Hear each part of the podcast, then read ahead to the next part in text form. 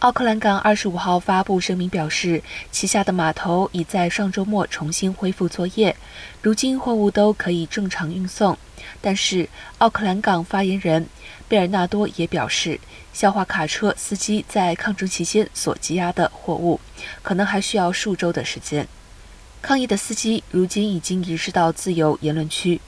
奥克兰港执行董事万丹尼上周敦促司机要抗议，就要到新设的指定地点抗议，并停止任何扰乱港口运作的更大抗议活动。